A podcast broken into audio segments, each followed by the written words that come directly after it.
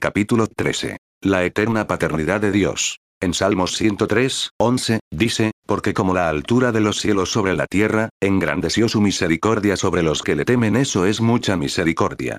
¿Cuán lejos es el oriente del occidente? ¿Cuán lejos es esto? Yo sé que, si salgo en el avión y comienzo a volar hacia el oeste y continúo volando, ¿cuándo dejaré de volar hacia el oeste? Tendría que regresar hacia atrás. Usted podría continuar volando hacia el oeste de aquí en adelante. Pero será un largo camino. El versículo 3 se continúa, como el Padre se compadece de los hijos, se compadece Jehová de los que le temen el Señor es misericordioso con nosotros, y nos considera a nosotros. Él es amable y compasivo hacia nosotros, justo como un padre es con su hijo que ama. Toda la paternidad buena ha venido de Dios, quien es el grandioso Padre. La razón número 13 por la cual estamos seguros que es la voluntad de Dios para que todos estemos sanos hoy día es debido a la eterna paternidad de Dios. Efesios 3, 14, 15 dice, doblo mis rodillas ante el Padre de nuestro Señor Jesucristo, de quien toma nombre toda familia en los cielos y en la tierra, me gusta cómo suena eso. Padre y familia. La iglesia no se supone que sea una institución fría. Es una familia, y se supone que se sienta como familia por siempre de todos los orígenes, de cada tribu, toda raza, cada origen, y cada lengua. Si usted genuinamente nació de nuevo, todos nosotros somos hermanos y hermanas. Todo aquel que haya nacido en la familia de Dios es parte de la familia permanente eterna. Así que, es mejor que arreglemos asuntos aquí y ahora porque estaremos mirándonos los unos a los otros a través de la eternidad. Deberíamos de dejar las diferencias ahora y perdonarse los unos a los otros porque vamos a estar juntos. Quién sabe esa persona con la cual tenías problemas, podría vivir al lado tuyo cuando llegues al cielo. Esto sería justo algo que haría el Señor. Usted tiene que saber que Él le ama a Él o ella al igual como lo ama a usted. No me importa cómo hayan actuado o lo que hayan hecho. Dios es misericordioso. Una de las cosas más maravillosas para mí acerca de Dios es sobre quién es Él, su personaje, y su capacidad, su paciencia, que es parte de su amor. Quiero decir, cuando la paciencia de usted se termina, descargada, y se encuentra listo para estrangular a alguien, y ha aguantado todo lo que está dispuesto a aguantar, la paciencia de Dios apenas ha comenzado. Usted debería de alegrarse de que es así con ellos porque también es así con usted y conmigo. Porque misericordioso es y clemente, tardo para la ira, y grande en misericordia, y que se arrepiente del castigo, dice la Biblia, Salmo 103, 8. 145, 8. Joel 2, 13. Él nos mira por encima de todos sus hijos como un padre hace con su hijo porque eso es lo que somos. Nosotros somos sus hijos, y Él es nuestro Padre. En profetizando sobre el nuevo pacto que vendría, ellos conocían a Dios como Dios el Omnipotente, Creador del cielo y de la tierra, y ellos eran continuamente referidos como sus sirvientes. Ellos le conocían a Él como Dios, Creador, y Juez. Pero en Gálatas 3, 29, dijo, Y si vosotros sois de Cristo, ciertamente la simiente de Abraham sois, y conforme a la promesa los herederos Abraham, hablando sobre nosotros los gentiles los cuales no podemos trazar nuestras raíces hacia atrás de quienes eran nuestros antepasados. Saben que, el racismo es tan ignorante porque la gente no sabe quiénes son. Odiar a alguien por su tono de piel es odiarse a sí mismo. Esa persona tal vez es probablemente 30% de lo que odia, y no tiene sentido común para reconocerlo. ¿Qué es el cutis o tono de piel? El tono de piel no hace a un hombre o una mujer más que el color de cabello o color de los ojos. Hay gente blanca buena y gente blanca que no son agradables. Hay gente negra buena y gente negra no agradables. Pero la gente negra no agradable y la gente blanca no agradable pueden ser salvos y convertirse buenos, ¿no es verdad? Lo que estoy tratando de decir, que todos tenemos una mezcla que no sabemos lo que somos. Lo bueno de todo esto es que cuando uno nace de nuevo el trazar nuestra genealogía es mucho más fácil. Yo he nacido de Dios. ¿Quién es tu padre? Dios. ¿De qué color es él? Fuego. Él es color de fuego. Pienso que esto sería todos los colores. ¿Alguna vez ha mirado al fuego? Es de todos los colores, ¿verdad? Él es color de fuego. Si ha nacido de nuevo, todo el racismo debería haberse ido por la ventana, porque usted, por medio de su fe en Jesús, es la semilla de Abraham. Abraham es nuestro padre en la fe. Todos nosotros no importa qué lengua, qué color, o qué origen somos lo mismo, y somos herederos juntos con Jesús. En Gálatas 4, 1, él dijo esto pero también digo. Entre tanto que el heredero es niño, en nada difiere del esclavo, aunque es señor de todo sino que está bajo tutores y curadores hasta el tiempo señalado por el Padre. Así también nosotros, cuando éramos niños, estábamos en esclavitud bajo los rudimentos del mundo. Sabes que, hasta que nosotros no crezcamos y nos desarrollemos espiritualmente, habrá toda clase de cosa que usted y yo no podremos operar ni disfrutar. Atletas, específicamente aquellos que se encuentran en la cúspide de su deporte en baloncesto, pelota, o fútbol, no podrían jugar como juegan ahora cuando tenían tres años de edad. No podrían hacer esto cuando tenían cinco años, ni tampoco a los diez. Pero crecieron, se desarrollaron, y alcanzaron su mayor potencial físico, y ahora pueden lograr y alcanzar hazañas que no podían hacer anteriormente. La misma cosa es verdadera con nosotros espiritualmente. Cuando crecemos, somos privilegiados en conocer de cosas de las cuales no teníamos idea que eran. Dios compartirá cosas con nosotros. Existen cosas que no se pueden compartir con niños de tres años. Sencillamente no lo entenderían todo. Tienen que crecer. Él continuó diciendo en el versículo 6, y por cuanto sois hijos, somos hijos, Dios envió a vuestros corazones el espíritu de su Hijo, el cual clama, Abba, Padre.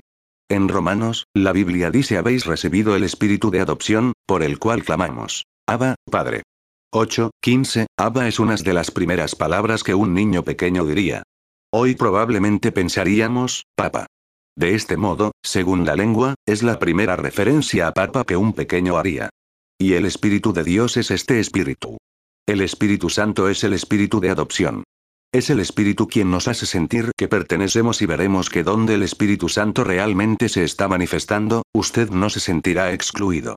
Él nos hace sentir que pertenecemos, si nos rendimos a Él. Ahora, si quiere ser rebelde, se va a quedar solo, y se sentirá solo porque las escrituras lo dicen.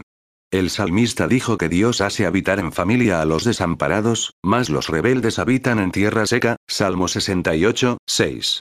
La gente rebelde son gente sola, y esto no va a cambiar hasta que ellos no cambien. La gente rebelde es aquel que no escucha, a los que no se les pueden decir ninguna cosa. Nada nunca es suficientemente bueno para ellos. Nunca pueden encontrar la iglesia correcta. En todas las iglesias, existen demasiados hipócritas, y no son lo suficientemente espirituales. Nunca hacen esto bien. Ni aquello tratan de conseguir la iglesia perfecta, y si alguna vez la encontrarían, cuando se unan a ella, la dañarían. Las iglesias están compuestas de personas. Usted no va a encontrar una iglesia donde nunca nadie comete errores. Además de esto, no se supone que seamos guiados de esa manera juzgando las iglesias para ver si usted va a ponerle su sello de aprobación sobre ellas. La cabeza de la iglesia le guiará para que sea parte de una, y habrá algunas cosas que le gustan, y puede haber otras que no le gusten. Pero si él es su señor, debería de soportar la dureza como un buen soldado y llegar a su puesto, hacer su deber, y servir a su señor. Hay mucha gente débil, infiel, que hoy no están comprometidas en el cuerpo de Cristo, y solo saltan de una cosa a la otra. Nunca se adhieren a nada, y nunca terminan nada, por lo tanto, son bebés ahora, hasta después de 40 años de haber nacido de nuevo. Nunca crecerán de esta manera. Usted tiene que pegarse y quedarse donde se les asignó, y tiene que ser fiel. Usted tiene que saber y hacer lo que se supone que haga y a lo que fue ungido para hacer. Ir donde fue enviado y quedarse donde fue colocado. Él dijo en el versículo 6 Dios envió a vuestros corazones el espíritu de su Hijo, el cual clama, Abba, Padre. Entonces, en el versículo 7, dice que ya no son solo esclavos. Así que ya no eres esclavo, sino hijo. Y si hijo, también heredero de Dios por medio de Cristo usted no es solo un esclavo. Usted es un hijo de Dios. Jesús es mi Señor, pero Él es también mi hermano. No sé si nosotros conocemos la magnitud de lo que esto representa. Tenemos amigos en lugares altos. Conocemos a alguien. He tenido gente que me han mirado y dicho, ¿usted conoce a alguien? Yo les dije, sí. Yo conozco a alguien, ellos creen que estoy hablando de un humano detrás de un escritorio en algún lugar. Yo les estoy hablando de alguien que está sentado a la diestra de su majestad en lo alto. Él es el rey de reyes y el señor de señores. Él es todo, y es mi hermano. Él es tu hermano. Se recuerda haber leído en los evangelios cómo la gente se molestaba con Jesús cuando se refería a Dios como su Padre. Ellos le decían, eres un hombre, y te estás igualando a Dios porque tú lo llamas Padre. Oh, esto los enfurecía. Religión disputa esto, y la religión le gusta mantener a Dios bien alto y a usted bien bajo. Dice que usted es un pequeño gusano ignorante y que Dios es omnipotente y demasiado glorioso para tocarlo a usted. Es por esto, que todas estas religiones tienen toda clase de obras, y muchos de ellos le dirán que no puede ir directamente a Dios, que usted tiene que buscar alguna manera o persona para llegar a Él. Pero es una mentira. La Biblia dice, porque hay un solo Dios, y un solo no dos o tres o cuatro, un solo mediador entre Dios y los hombres, Jesucristo hombre 1 Timoteo 2, 5. Existe solo una persona por la cual usted tiene que pasar para llegar a Dios, y es su hermano. Él te llama hermano. Cuando Jesús fue resucitado de entre los muertos, ¿qué les dijo él? Algunas de las mujeres le vieron en la tumba, justamente después de que salió, antes de que él haya ido a algún lugar. Su cuerpo estuvo acostado allí frío y tieso. La gloria de Dios bajó, y su espíritu volvió, y él estaba parado allí, resucitado en su cuerpo. Las mujeres le vieron solo minutos después de que esto sucedió. Se cayeron e iban a abrazarle, y él les dijo, no me toques, porque aún no he subido a mi padre Juan 20, 17. Ahora él estaba a punto de operar en el alto cargo de sumo sacerdote el cual fue tipificado durante siglos en el Antiguo Testamento. Una vez al año, el sumo sacerdote se lavaba y se ponía su vestuario especial. Entraba en el lugar santísimo después de que los sacrificios se habían hecho, ofrecía y derramaba la sangre, la sangre que nunca podía llevarse los pecados. La sangre de animales, animales inocentes, solo podría cubrir los pecados por un año. Entonces lo tenían que hacer de nuevo. Oh, pero este día, este día, el Cordero de Dios sin manchas resucitó. Hebreos nos dice sino por su propia sangre, entró una vez para siempre en el lugar santísimo, habiendo obtenido eterna redención, para nunca hacerse otra vez. 9, 12. Ahora no existen más sacrificios para los pecados, nunca más esto incluye tratando de hacer obras para cubrir tus pecados. Sirva a Dios y haga las cosas porque amas a Dios, porque ama a la gente, no porque tratas de pagar por tus pecados. La penitencia no está en la Biblia. La penitencia es un insulto a Dios. Actuando como si la sangre no fuese suficiente. Esto es algo muy serio. ¿Qué más les dijo él a ellos? Ellos se encuentran ahí de pies, a punto de tocarle. Estaban asombrados. La última vez que lo vieron, estaba muerto. Están diciendo, oh, maestro, pero él dijo, no me toques, porque aún no he subido a mi padre. Más ve a mis hermanos, y diles, subo a mi padre y a vuestro padre, a mi Dios y a vuestro Dios, gloria a Dios. El camino ha sido hecho para usted y para mí para poder venir audazmente ante el mismo trono de gracia, y para que Dios sea nuestro Padre, y para que podamos ser sus hijos, y para que podamos llamar a Jesús nuestro hermano mayor, y para que Él pueda reconocernos como familia. Diga esto en voz alta. Dios es mi Padre. Yo soy su hijo. Somos su familia. Él es por siempre mi Padre. Nosotros somos por siempre su familia. Esto es lo que las pandillas buscan. Hablan de familia, pero el verdadero amor no se encuentra ahí. Existe solamente una familia en el universo donde alguien le amó, murió por usted, derramó su sangre por usted y sacrificó su espíritu, alma y cuerpo, para que usted viva. Es la familia de Dios. Todos nosotros ahora tenemos este amor derramado en nuestros corazones, y se supone que nosotros seamos de la misma manera, justo como Él.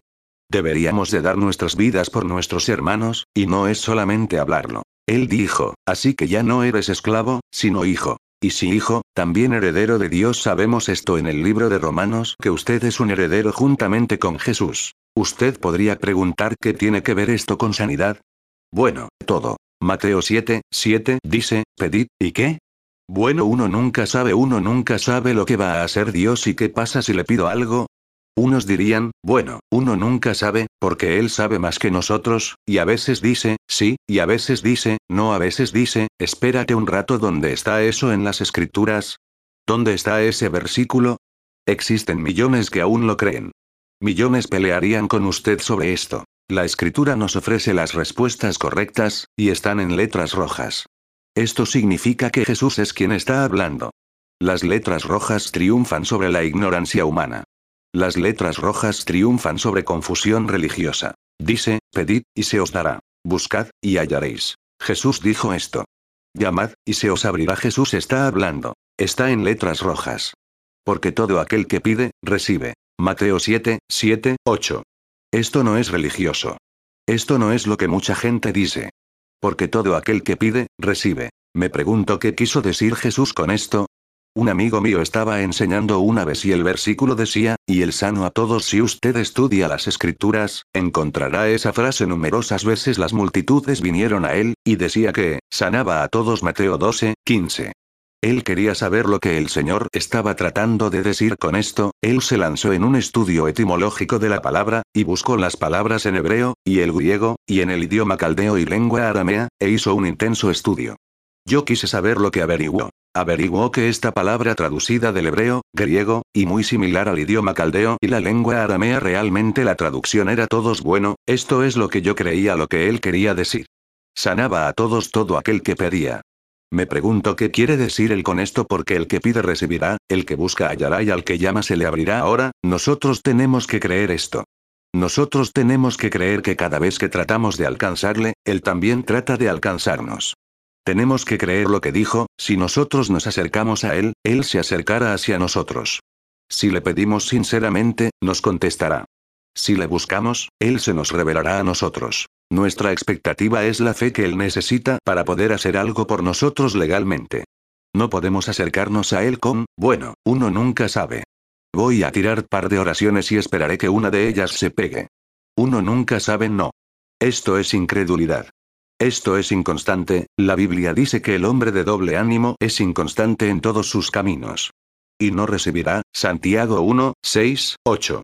Usted tiene que resolver esto. Jesús dijo las cosas tal y como son, y lo dijo correctamente. Esto es correcto. Él dijo, pidan y recibirán. Cada uno que pide, recibe también pregunta, ¿qué hombre hay de vosotros, que, si su hijo le pide pan, le dará una piedra? Mateo 7, 9. Jesús nos hace una pregunta. Aquí se encuentra un hombre, he aquí un padre, un papá el cual su muchacho le pide un poco de pan. ¿Le dará su papá, una piedra? Papá, tengo hambre. ¿Puedo tener un poco de pan? Aquí tienes muchacho. Aquí está una roca. Esto te hará un hombre, toma sí, pero papá tengo hambre. Me gustaría un poco de pan, una roca. Esto es lo que vas a tener. Una roca sí, pero quiero pan. Sí, pero yo sé lo que es mejor. Sé que tienes hambre, y tú piensas que quieres un poco de pan, pero yo sé mejor lo que necesitas. Necesitas una roca porque Jesús dijo esto. Porque existen millones de gente ignorante que trata de decirnos que no tenemos bastante sentido común para saber que necesitamos pan, cuando tenemos hambre para comer pan. Hay mucha gente educada diciéndonos que Dios a veces nos ofrece una piedra, y uno nunca sabe por qué. Pero si lo que recibes es una piedra, pues entonces tendrás que hacer un guiso de roca. Usted tiene trabajar con lo que tiene, porque Dios en su soberanía y enorme entendimiento ha decidido darle una piedra. Todo el mundo sabía y creía que usted quería pan, pero Dios sabe lo que es mejor para ti. Millones de cristianos creen que a veces Dios les da piedras, y tienen estos refranes. A veces el Señor te da limones, por lo tanto, tienes que preparar una limonada. Esto no es escritura. No existe ningún versículo en la Biblia sobre el preparar limonadas. O dicen, a veces oras por dinero para pagar tus cuentas, y Dios te da más cuentas porque te está enseñando a través de esto no. Si un hijo le pide a su papá un poco de pan, y tiene hambre y necesita un poco de pan, ¿le dará un buen papá le dará una piedra? No. El versículo 10 dice, o si le pide un pescado, ¿le dará una serpiente? El papá dice, no muchacho, una serpiente es lo que necesitas. Sé que te gusta el pescado, y sé que tienes hambre para un pescado, y sé que crees que quieres un pescado, pero soy tu papá. Y sé lo que realmente necesitas es una serpiente, así que aquí está muchacho, la serpiente. Hará un hombre de ti ahora esto es gracioso, pero la religión le está diciendo a miles de cristianos que Dios les está dando una piedra y que nos está dando serpientes, y nosotros no sabemos por qué, pero con el tiempo, conoceremos la razón si no morimos primero. Lo que les quiero decir es que, comer piedras y manejar serpientes es un negocio brusco. No durarás mucho tiempo como para aprender algo, ¿verdad? Esto sería gracioso si no fuera tan triste. Existen millones de cristianos quienes comen gravilla durante su vida, y están experimentando cosa tras cosa que les continuando mordiendo, picando, y haciéndole daño. Tienen polvo y gravilla en sus bocas, y sus pastores les están diciendo que, Dios te ha dado esto, solo debes ser fuerte y comerte tu gravilla. Deberías de ser fuerte y estar agradecido por tu serpiente. A la gente se les está diciendo esto, pero Jesús nunca dijo tal cosa. Nos enseñó, hablando de un hombre natural y su hijo natural. ¿Y si el hijo le pide pan, va a darle una piedra? No, él no lo hará. Si le pide un pescado, ¿va a darle una serpiente? No, no lo hará. El versículo 11 sigue, pues si vosotros, siendo malos, sabéis dar buenas dádivas a vuestros hijos, ¿cuánto más vuestro Padre que está en los cielos dará buenas cosas a los que le pidan? Vamos a aclarar esto. Si le pides la sanidad, ¿le dará Dios cáncer? La Biblia dice en Hechos 10, 38, cómo Dios ungió con el Espíritu Santo y con poder a Jesús de Nazaret, y cómo éste anduvo haciendo bienes, ¿cuál es bueno sanidad o enfermedad? La enfermedad no es buena. Unos dicen, bueno, tal vez es una bendición disfrazada. No, no es una bendición disfrazada. Está robando. Está robando tu vida. Está robando tu tiempo con tu familia. Está robando tu dinero. Está destruyendo algo de tu cuerpo. Te está matando. No es una bendición disfrazada. Es una maldición, es una piedra, es una serpiente, y tu padre no te lo dio, y no lo tienes que tener. Puedes tener tu pan, puedes tener tu pescado. Si un hijo tiene un papá bueno, y el hijo le pide algo bueno, y algo que necesita, si el papá lo tiene, ¿qué va a suceder? El muchacho va a recibir su pan, ¿verdad? Y el muchacho va a recibir su pescado. Estamos seguros que es la voluntad de Dios para que todos nosotros estemos sanos porque Él es nuestro Padre, y es un Padre bueno. Los padres buenos no les hacen daño a sus hijos. No rompe sus brazos. No los inyectan con enfermedades. Usted nunca en un millón de años va a creer que un papá inyectara a su hijo con una enfermedad mortal, y entonces, cuando le pregunten, ¿por qué hizo esto? Respuesta, bueno, le estoy enseñando algo, usted nunca aceptará esto, pero la gente se sienta en la iglesia y cree esto sobre Dios, ¿verdad? El único lugar en el cual creen algo así es en la iglesia. ¿Es él, peor padre que padres naturales? No, es mejor. Es un buen Dios, con sanidad buena, y provisión buena. Diga esto en voz alta. Si sabemos dar buenos regalos a nuestros hijos, ¿cuánto más nuestro Padre que está en los cielos nos dará buenos regalos? Sanidad es una cosa buena. Prosperidad y abundancia son cosas buenas. Paz es una cosa buena. Protección es una cosa buena. Cuanto más nuestro Padre que está en los cielos dará cosas buenas a aquellos que le pidan.